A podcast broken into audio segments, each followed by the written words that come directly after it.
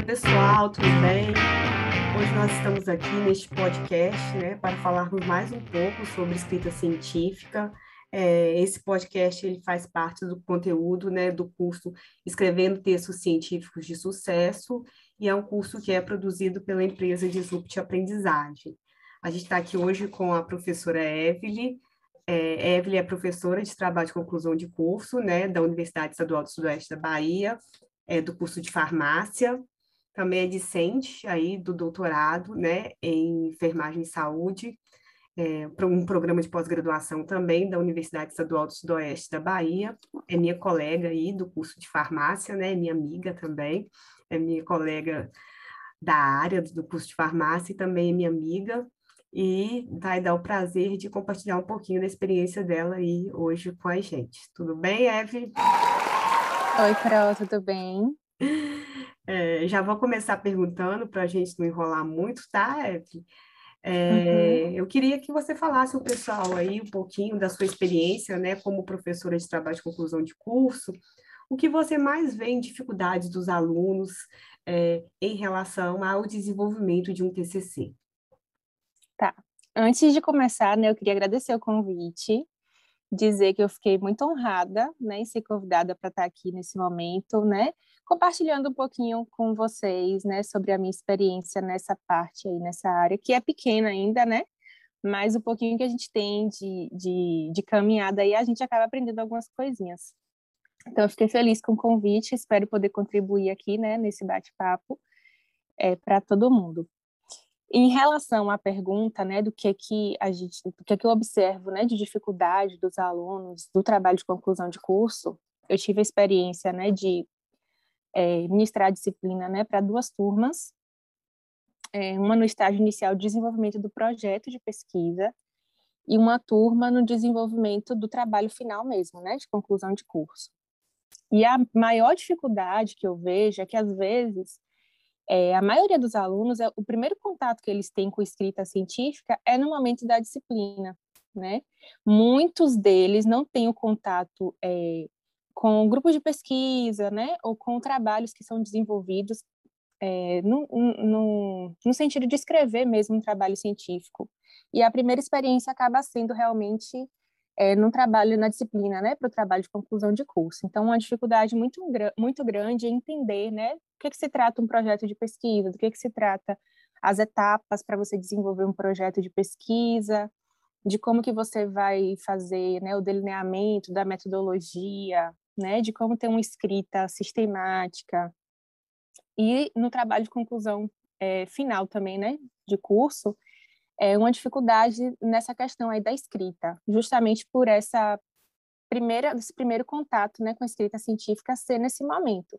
Alguns têm a experiência, né, é, a oportunidade de trabalhar, de fazer parte de grupos de pesquisa, e acaba tendo contato com a escrita científica né, um pouquinho mais cedo. Então, é, acaba tendo experiências né, de escrever, desenvolver um relatório né, para ali, né, um, um, aluno bolsista desenvolve um relatório para as agências de fomento, acaba sendo uma experiência aí, né, de escrita científica, e até mesmo dentro do grupo de pesquisa, acaba desenvolvendo trabalhos científicos com grupo, gerando a publicação ali, que tem uma certa experiência, mas são poucos, né? A maioria tem muita dificuldade, é, justamente por ser, acho que, é o primeiro contato mesmo, né? Então, acho que, será que respondeu a pergunta?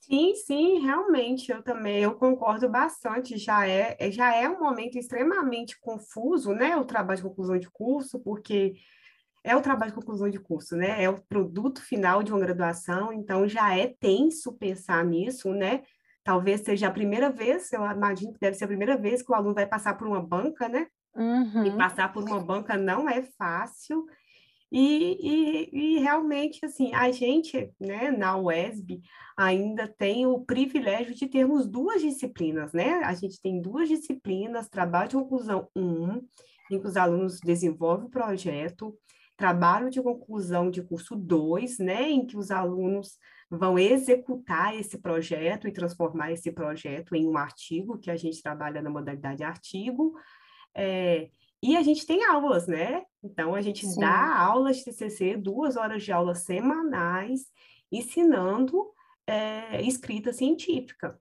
E a, é. gente, e a gente tem o cuidado de sempre colocar, né, para dar essas disciplinas, professores que tenham experiência em escrita científica. É, e isso é um privilégio até, porque muitas universidades não têm nem isso, né? Eu vejo muitas universidades uhum. que falam para os meninos, vocês estão matriculados na disciplina TCC, e na disciplina TCC vocês têm que desenvolver o seu projeto problema seu e do seu orientador. Vejo muitas, uhum. muitas universidades que é assim, né? Agora é problema seu e do seu orientador, e que não tem esse acompanhamento do professor da disciplina como é, tem na, no curso de farmácia da UESP, né? É. E, e, essa questão, Pro, de a gente ter essas duas disciplinas, eu consegui observar uma evolução muito boa nos alunos, né? Quando a gente pega a, a mesma turma no TCC 1, que segue para o TCC 2. Então, a gente consegue ver uma evolução boa. Enquanto no primeiro momento ali, né, do TCC 1, desenvolvimento do projeto, há uma dificuldade de escrita em questão de relacionar né, os conteúdos, de, de sistematizar, de sintetizar muitas vezes, né? então introduções muito longas, muito cansativas, a questão de normas de citação, como que eu faço uma citação, questão do plágio, que é algo que a gente tem uma preocupação muito grande, né, com o plágio. Então, assim, no primeiro momento eles não sabem o que é que é uma citação direta, o que é que é uma citação indireta, como que eu devo fazer, e acabam por cometeu plágio inconscientemente por não ter o conhecimento realmente do que seria né, a forma adequada de escrever. Então, assim, a gente tem muito esse cuidado e a, eu consigo observar essa evolução. Quando chega no TCC 2, que é o trabalho de conclusão de curso final realmente, né, um amadurecimento na escrita. Então, a gente já não, já não vi questões de plágio, né, eles já estavam atentos, como que era uma, uma citação direta, como que era uma citação indireta. Porque às vezes a gente acha assim, ah, o plágio é óbvio, né? Que ninguém vai escrever um trabalho de conclusão de curso e plagiar um trecho ali, mas não é tão óbvio assim para quem não tem experiência, né, de escrita científica. Então a gente sabe que existem as normas de citação, mas para aquele aluno que está pegando ali pela primeira vez o trabalho, ele acha que se ele copiar e no final ele citar o autor, ele não está plagiando. Mas não é, né? Só isso. É. Então, esse cuidado a gente tem e a gente consegue observar essa evolução aí, né? É, eu tive o privilégio de, na minha graduação, fazer parte de um grupo de pesquisa, né, desde o quarto semestre, o que me ajudou muito, né? A gente escrevia muito relatório, né, para as agências de fomento, relatórios que eram quase trabalho de conclusão de curso, né, bem grandes, extensos. Tinha introdução, tinha revisão de literatura.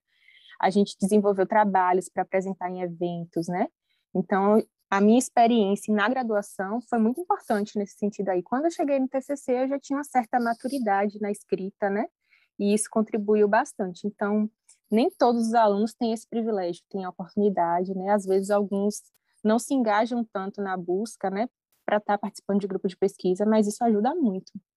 Hum, essa questão que você falou é bem importante, né, do plágio, assim, eu já vi professores já concursados é, já aconteceu em várias instituições aí, é bem público, né? Inclusive aconteceu na nossa, mas aconteceu em várias instituições, professores já concursados, já com uma carreira na universidade, serem pegos em, em plágio que fez lá no mestrado dele há 10, 15, 20 anos atrás, e perderem os cargos, até cargos diplomata e até políticos perderem cargos por causa é, de, dessa questão de plágio.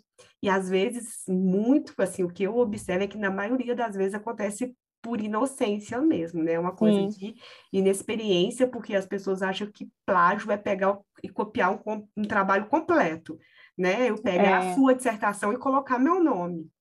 Não é isso, né?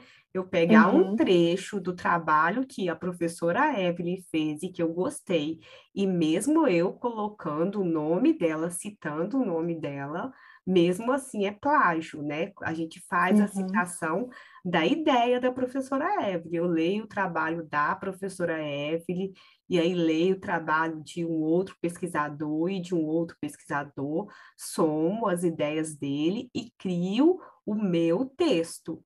E eu cito a Evelyn assim mesmo, apesar do texto não ser dela, mas a ideia é dela. Agora, se eu quiser falar exatamente as mesmas palavras que Evelyn colocou no trabalho dela, aí exige as regras de recuo, de aspas, E é uma coisa muito importante para as pessoas ficarem muito atentas, que eu vejo muita gente, às vezes já até em nível de mestrado, ter essa dificuldade de entendimento quanto ao plágio, né? E hoje é, ficou muito mais fácil na, na época, eu sou um pouquinho velha aí, né?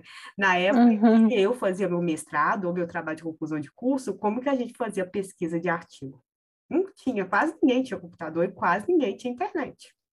Não era assim na internet. As bibliotecas das universidades tinham as revistas. Então, tinham as revistas, a gente ia lá, por exemplo, vamos pôr uma revista aqui da nossa área, ah, tinha a revista Apetite, que é uma revista da nossa área, e tinha a revista Apetite. Eu sabia que a revista Apetite publicava trabalhos na área de sensorial, e eu ia procurar artigo por artigo dentro daquela revista, não era só... Impressa. Uma... Impressa.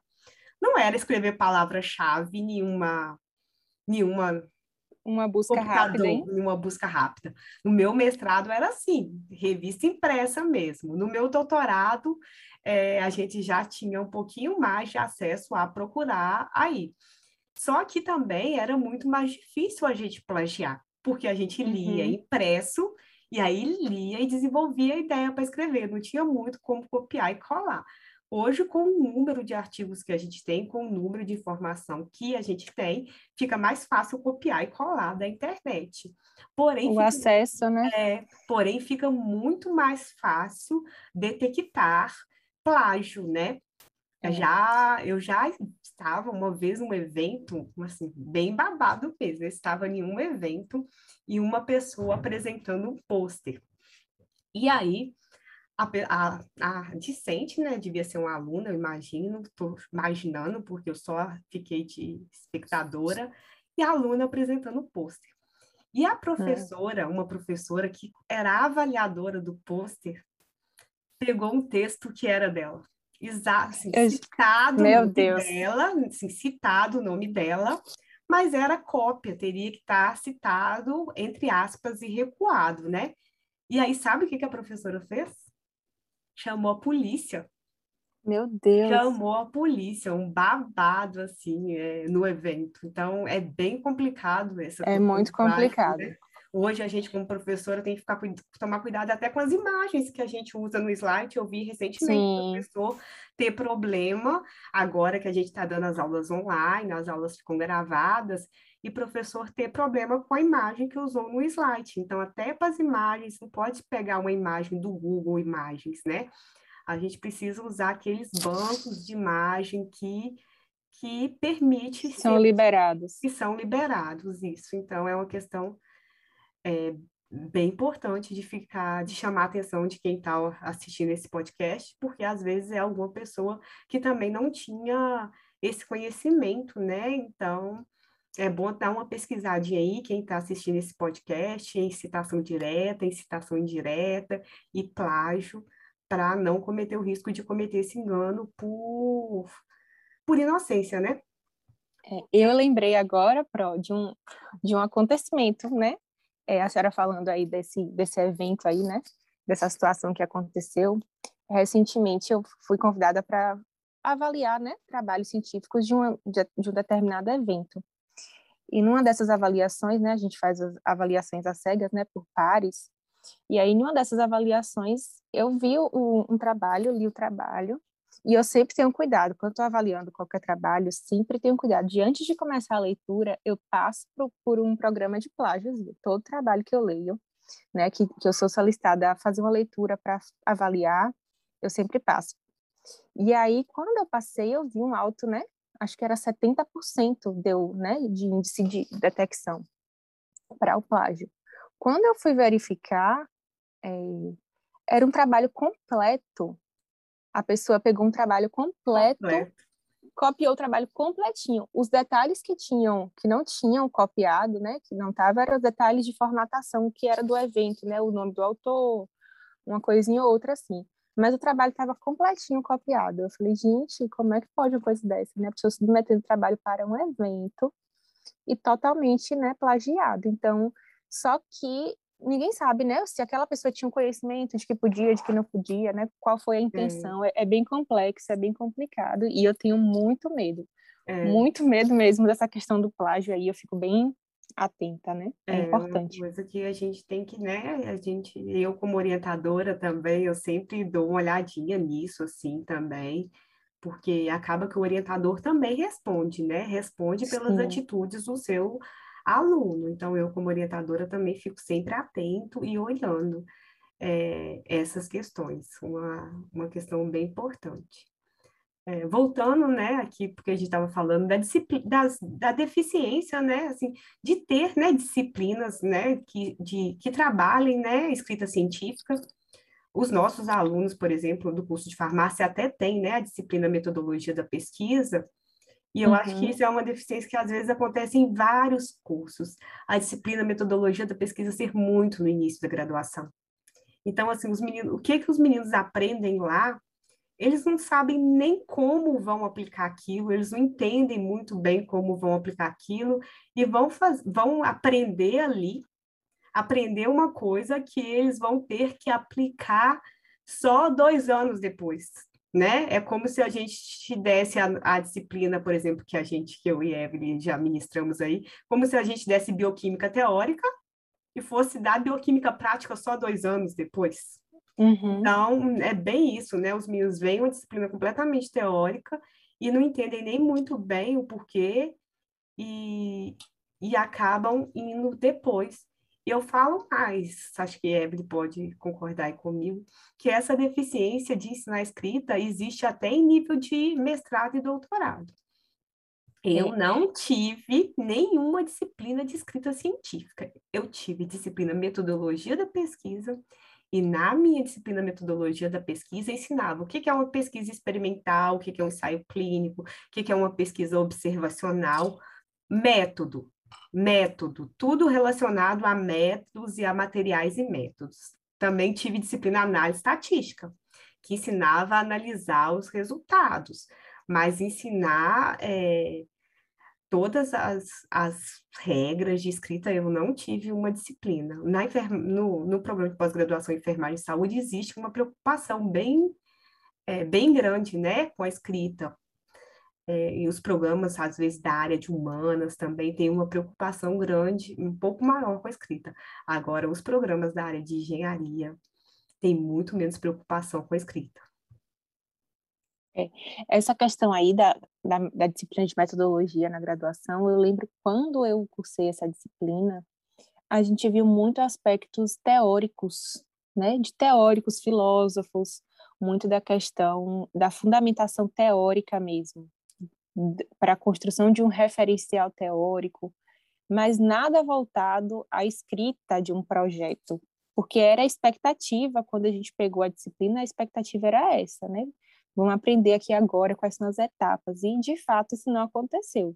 Então, hum. muitas vezes, é muito voltado para a questão teórica, né, filosófica, que é realmente importante, né, precisa ter essa base, mas eu acredito que também é importante a gente abordar a parte prática, né? Vamos para a prática. Como que se escreve um trabalho científico? Então, eu acho que é algo que é muito deficiente e algo que é muito procurado né, pelos uhum. alunos. Quando os alunos entram na disciplina de TCC, eles entram com, com muitas lacunas, né? E a, acho que, assim, a busca por um, um, material, ah, vamos ver se a gente acha na internet aqui algum material que ensine um pouco melhor, né? E até a proposta desse podcast, desse curso, né, falando sobre escrita científica, eu acho que vai ser é um, um, material aí muito bacana que vai estar na mão pra, né, dos alunos aí para eles poderem consultar e, e, tirar as dúvidas mesmo no, no, momento da prática, né, de escrita mesmo, porque é, é um pouquinho mais complicado de você achar, de você achar um conteúdo que seja confiável, de você seguir, né, na internet e tudo mais, e, e venha com essa deficiência mesmo da, do início mesmo da graduação. Isso é bem, bem comum.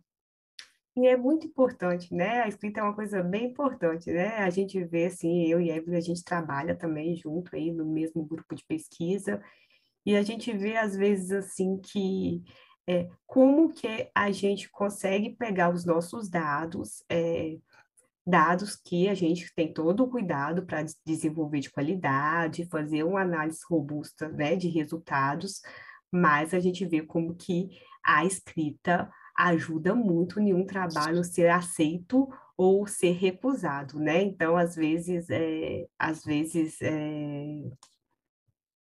Espera aí só um pouquinho. Às vezes, é... Peraí, gente, falhou aqui.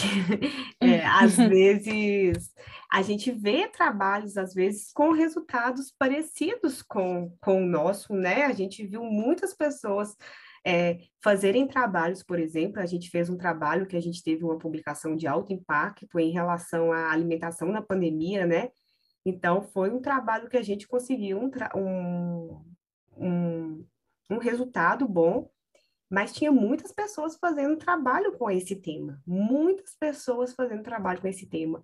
E por que que nós conseguimos publicar tão bem e várias outras pessoas isso morreu em um trabalho de conclusão de curso? Porque a gente conseguiu trabalhar uma, uma amostragem significativa, né, uma boa amostragem, uhum.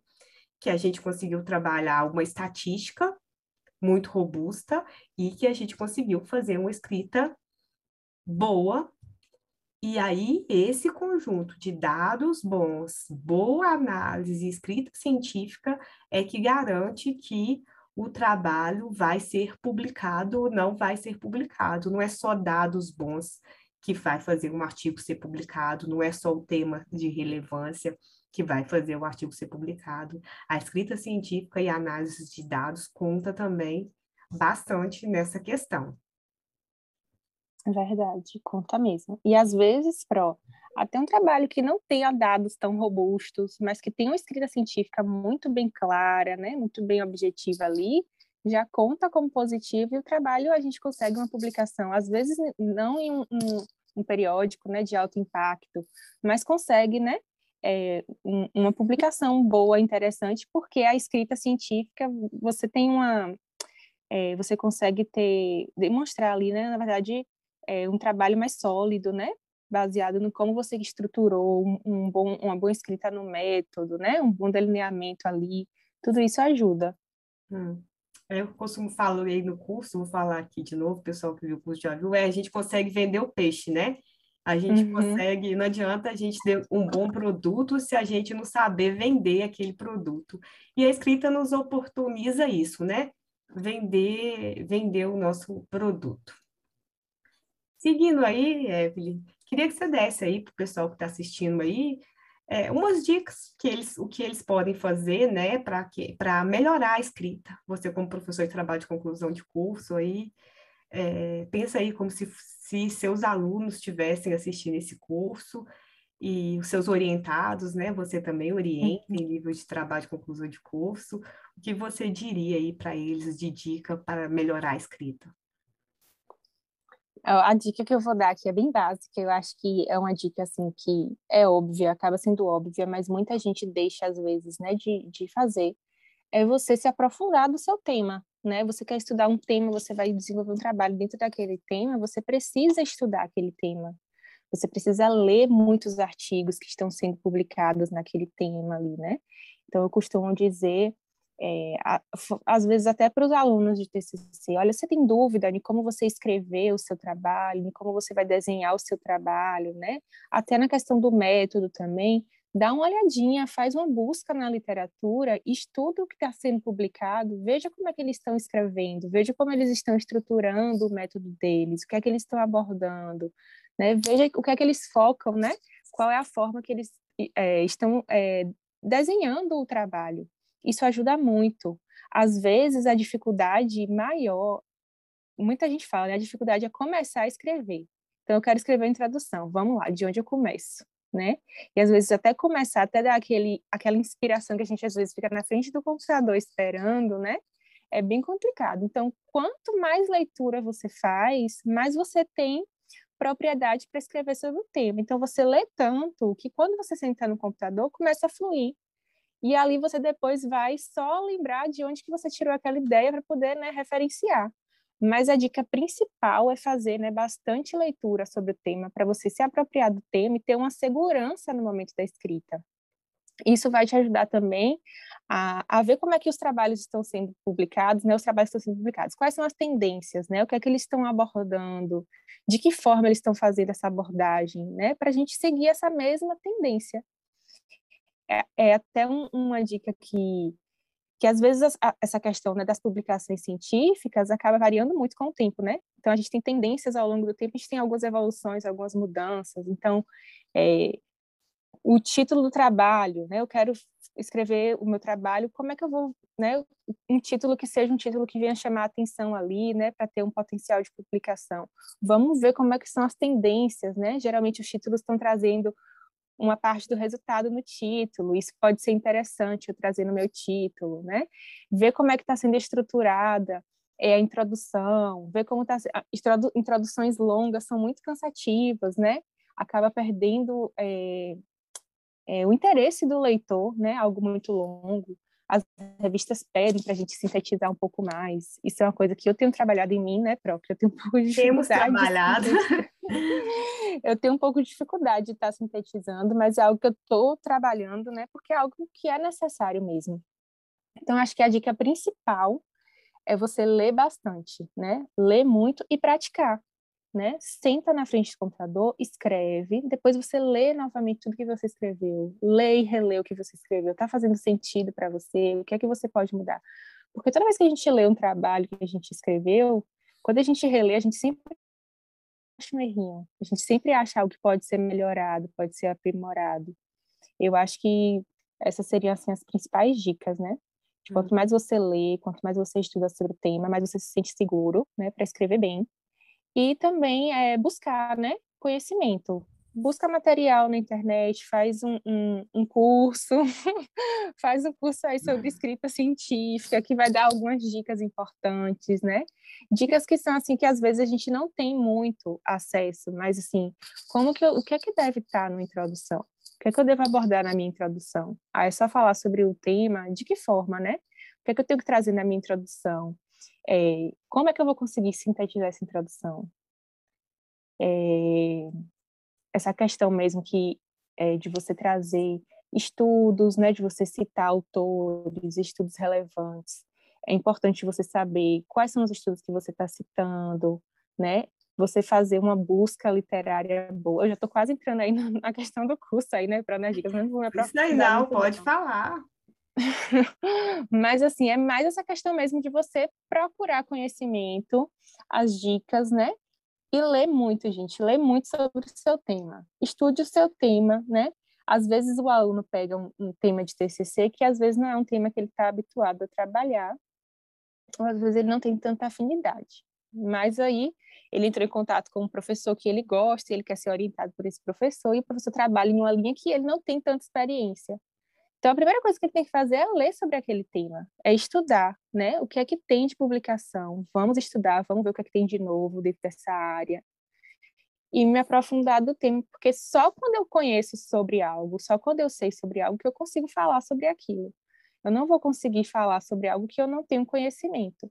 Então é buscar ler muito, né, estudar muitos artigos, né, o que tem de tendência de publicações boas, né, dentro daquela temática que eu vou me propor a desenvolver meu trabalho. Eu acho que seria assim a principal dica. É, vou, a gente vai fazer uma aula prática, né, tá? Vamos ter um vídeo prático, é justamente sobre essa questão da leitura e do fichamento, né? Que, igual uhum. a Evelyn falou, eu sempre peço para os fichamentos, os alunos olharem o fator de impacto daquela revista, porque existem muitas publicações, existem publicações de todos os tipos, então é importante também a gente verificar a qualidade da publicação que a gente está lendo. Então, mas eu vou, eu vou fazer uma aula de fichamento que é, eu concordo muito com a professora Evelyn. Às vezes, o bloqueio que a gente tem na escrita é falta de leitura, né? Se a gente está sentando uhum. na frente do computador e está um pouquinho bloqueado, você não tem que escrever, não. Você volta para ler. Você volta para ler, volta para ler, que aí a inspiração vai vindo, né? Quanto mais você lê, eu faço isso. Às vezes eu sentei, se eu vi que não está saindo aqui, eu falo, eu tenho que ler mais, né? E eu gosto muito uhum. de fazer o fichamento, porque eu já não guardo tanta coisa na cabeça e mais, né? E assim como eu trabalho não só com um tema, mas com vários temas, né? Então, eu gosto bastante da estratégia de usar a planilha do Excel para fazer o fichamento, para sobrar um espacinho aqui na minha cabeça. Essa, essa, essa dica do fichamento também é muito importante. É. Eu até falo, eu falo sobre isso com os alunos de TCC. Fazer o fichamento. Tudo que você for lendo, que você achar interessante, que é válido para o seu trabalho, você faz aquela tabela, preenche a planilhazinha ali, vai completando. Quando você for escrever, você já tem ali as informações que você resumiu e já te ajuda, né? Ajuda, na sua escrita é. também. Eu acho que ajuda muito, eu acho que as planilhas de fichamento ajudam até a gente a definir o tema, né? Ajuda muito. É, e isso que você falou de tendência é, assim, a, escrita científica é isso, muda muito, né? Então, foi um tempo que as pessoas faziam introduções longas, né? E que eram aquelas introduções quase Hoje, um livro, né? as introduções são curtinhas. Curtíssimo. Antes as pessoas iam falar sobre diabetes é, em população idosa eles iam definir o que é população idosa, ia definir o que era diabetes, ia colocar um monte de definição, e hoje eles não querem saber mais de nenhuma definição na sua introdução, né? É, eu já, rece eu já uhum. recebi uhum. respostas grosseiras quanto à definição da introdução, né? Aqui a introdução não é dicionário, a introdução não é enciclopédia, eu já recebi respostas bem desse nível por ter definição na introdução. E a gente, como professora, a gente acaba querendo definir tudo, né? Porque a gente acaba querendo conceituar, conceituar tudo, ensinar, porque a gente é professora. Então, é, tirar muitas definições da introdução hoje já teve-se o tempo em que queria muita definição na introdução. Hoje todo mundo quer a introdução bem curtinha aí. Tem revistas que pedem aí um limite de palavras na introdução mudou muito a questão do título, né? Os títulos mais chamativos, né? Aqueles títulos que nem parece tão científicos mais, mas parece notícia, né? Aquele título que você lê uhum. e dá vontade de que você lê o título e dá vontade de ler o trabalho, mudou bastante.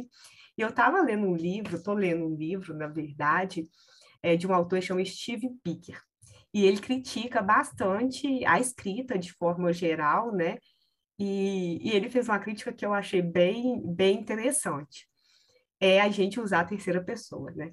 Não estou falando, não, gente. Nossa. A gente precisa usar é, tudo na terceira pessoa aí, né? Fizeram, foi, né? foi uhum. feito, o foi feito, que a gente usa aí.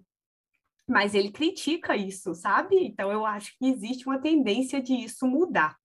Ainda mudar. está certo usar o foi feito né, o, o, foi feito. Mas ele fez um comentário que eu achei tão engraçado, tão engraçado, que eu vou ter que compartilhar aqui. Gente, é para usar o foi hum. feito ainda, viu? Vamos, não vamos confundir a cabeça do pessoal, não. É para usar o foi feito ainda. Mas ele fez uma crítica que eu achei bem interessante, que ele falou que é covardia. que é ser covarde. Porque a gente não quer assumir, né? É, é como se a gente não quisesse assumir que a gente fez, né? É, ele falou, aí você termina o trabalho, conclui-se. Conclui-se uhum. não, seu grupo está concluindo. Que medo de concluir. Uhum. Ele falou que é uma atitude um pouco covarde. Qual que é o problema da gente escrever? Nosso grupo chegou a essa conclusão.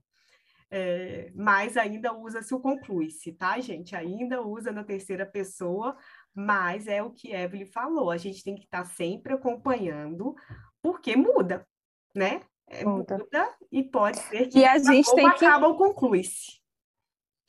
É, e a gente tem que se adequar. A gente está tão acostumado a escrever na terceira pessoa, vamos dizer que daqui a um tempo mude isso aí, essa tendência aí passe a ser escrever na primeira pessoa. E agora, para a gente mudar e, e adaptar algo que já está enraizado aqui, é. né? A Mas gente... a gente tem que acompanhar. É. Isso de escrever na terceira pessoa, né? A gente já teve revistas que pediu que o texto ficava assim, não é, Eve? Observou-se, cada parágrafo começava com observou-se, notou-se, e ficava tanto notou-se, observou-se, concluiu-se, que o texto ficava Feio. Feio. Mas é o certo, gente. É o certo. Não vamos confundir a cabeça das pessoas.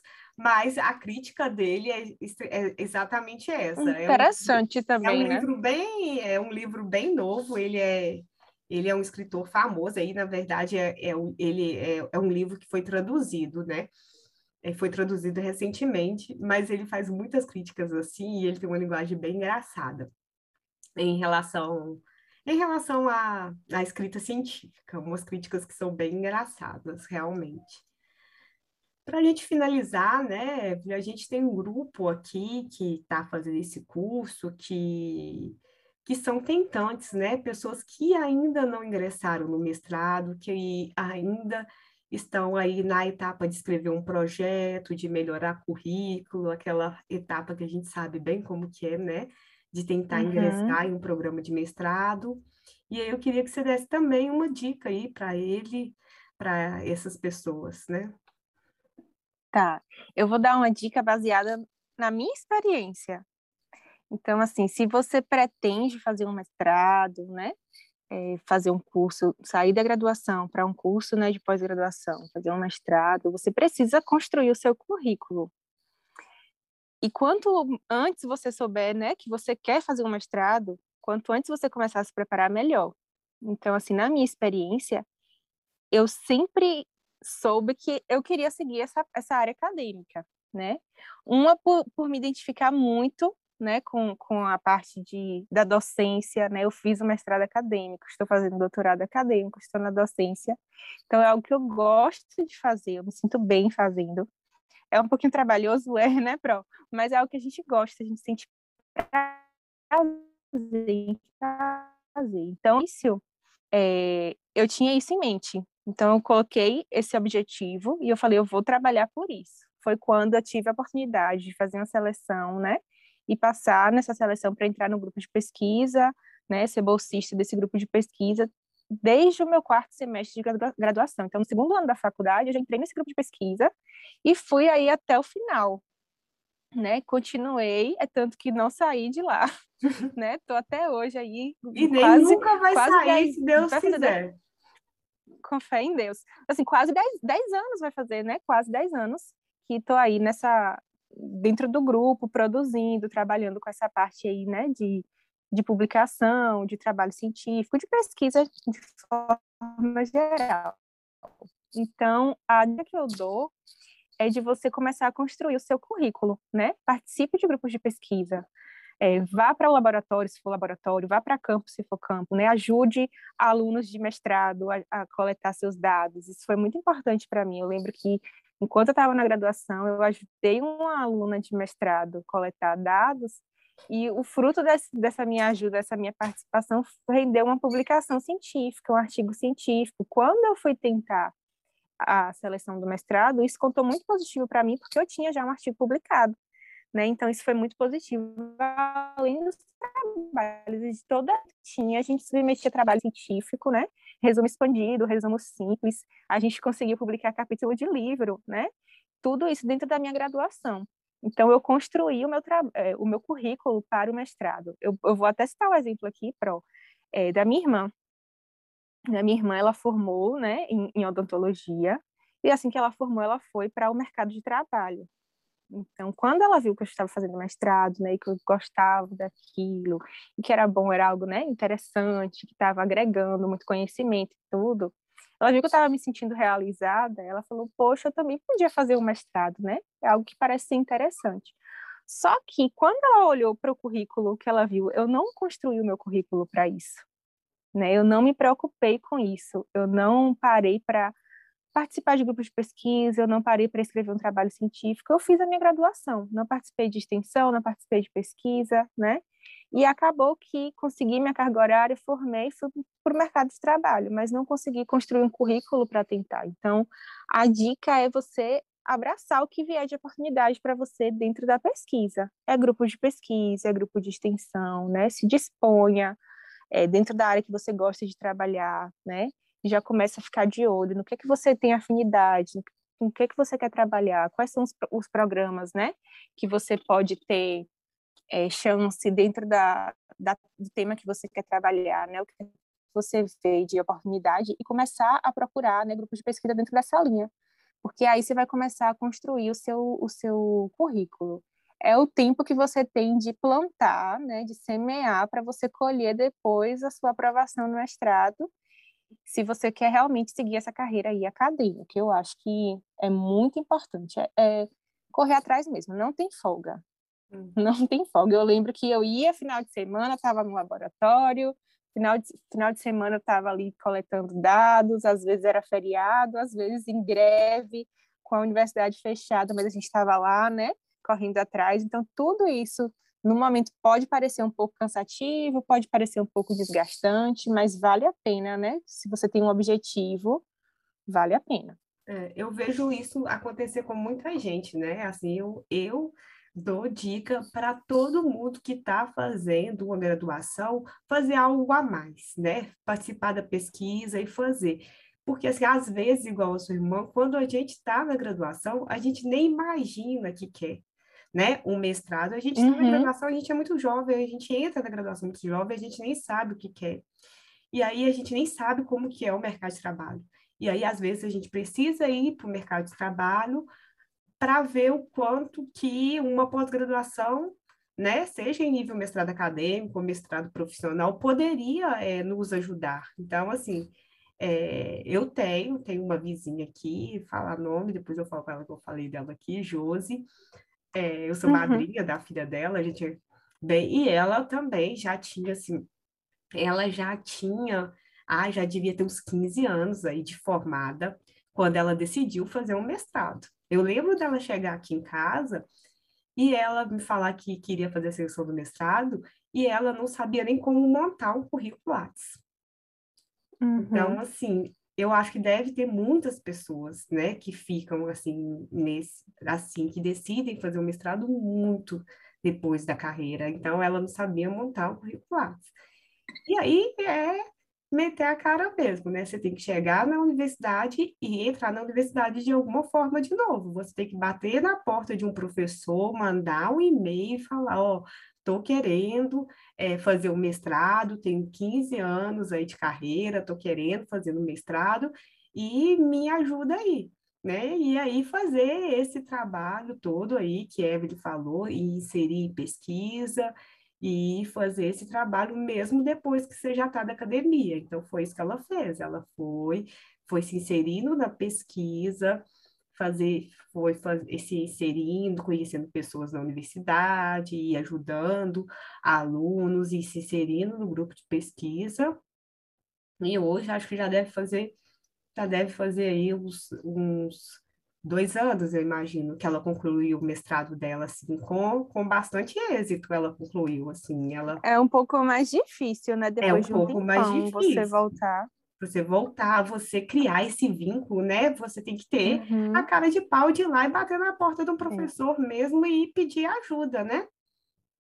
É, e às vezes, assim, para essa questão, né, de que às vezes a pessoa demora muito para se ligar, né? Eu poderia fazer um mestrado. Eu lembro que no meu caso, além de ter essa afinidade, eu olhava assim os meus professores, as minhas professoras tão novinhos, já sendo professor, já tá ali ensinando. Então, eu tinha professores, né, que eram tão novinhos, já tinha doutorado, estava ali dando aula na, na, na faculdade, ensinando, né, e eu achava tão bonito, eu admirava, eu falava, eu quero isso, eu quero isso para mim, eu acho isso bonito. Então, eu comecei a olhar e admirar, é, e juntei, né, a minha afinidade que eu tinha com exemplos que eu tinha dentro da, da, da, minha graduação. Então, a maioria dos meus professores, né, professores muito jovens, né, os professores de farmácia da UES são professores muito jovens. Então, quando eu olhava assim, professora Maria Patrícia, novinha, já tem doutorado, está aqui ensinando, né, e tinha a professora Luciana, a professora Gisele, só professores assim, né, que, que acabava inspirando, né? Eu lembro o professor Judomar novinho também, acho que tinha 28 anos terminando o doutorado. Eu falei, gente, isso é muito massa. É. Eu quero também fazer isso, né? É. Então acabou juntando. Rafael, né, professor Rafael, Rafael terminou com 24 anos o doutorado, né? 24 anos. Eu admirava muito todos, né? Todos os professores ali é, que eu vi assim muito jovens é, e eu já a trajetória é igual à sua assim eu sabia que eu queria ser professora muito no início da graduação porque eu admirava muito os meus professores também então eu comecei a iniciação científica muito jovem e tive a trajetória igualzinha à sua. Agora igual é Josi ela foi se descobrir depois de 15 anos e ela fez o mestrado sem saber assim ó nem o que, como começar, acabou sendo aprovada. Ela saiu do, do mestrado com os dois artigos publicados do trabalho dela, um trabalho hum. excelente. Hum. Ela já saiu do mestrado há dois anos e até hoje ela continua é, publicando os artigos, escrevendo capítulo de livro, mesmo ela não estando mais é, com esse vínculo, ela continua é, nesse grupo acadêmico, né?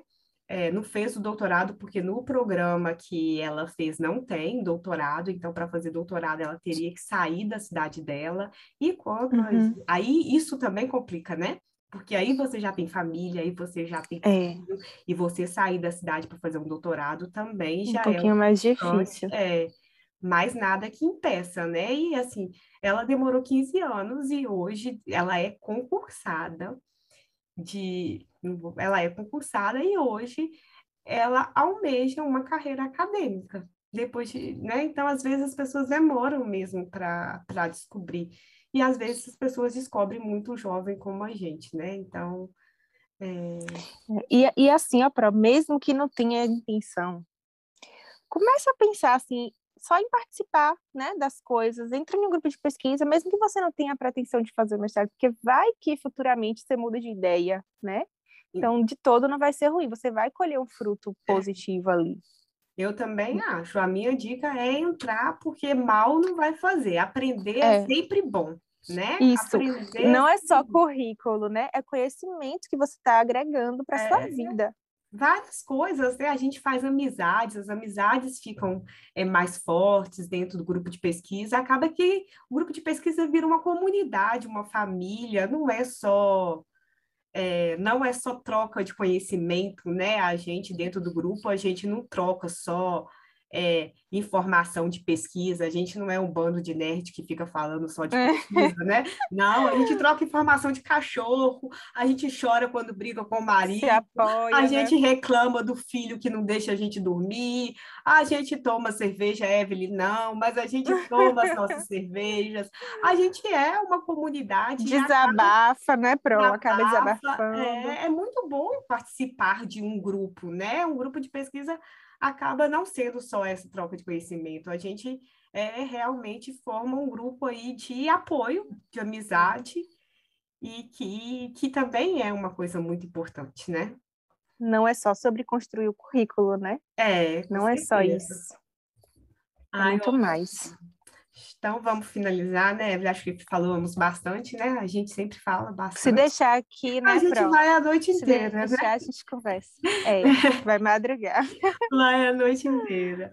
Ai, mas muito bom, viu, Evelyn? Obrigada, foi ótimo, assim, adorei, foi ótimo as colocações, deu para a gente fazer um bate-papo bem legal, que vai ajudar aí bastante as pessoas, viu?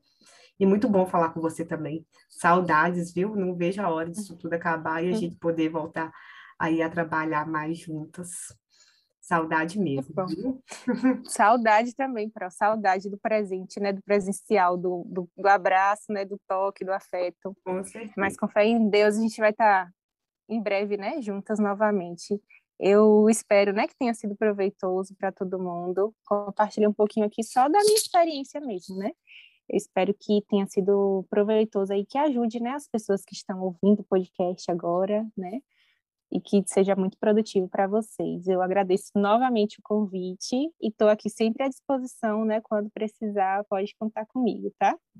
Eu que agradeço, Evelyn. Você sabe que eu sempre conto. Eu que agradeço e eu, você sabe que eu sempre conto com você. Pessoas assim competentes igual você, a gente quer sempre por perto, viu? Então, eu sempre conto com você e espero contar pelo resto da minha vida. É... Pode contar, sim. Então tá, abraço, Evelyn. Um abraço, Pro.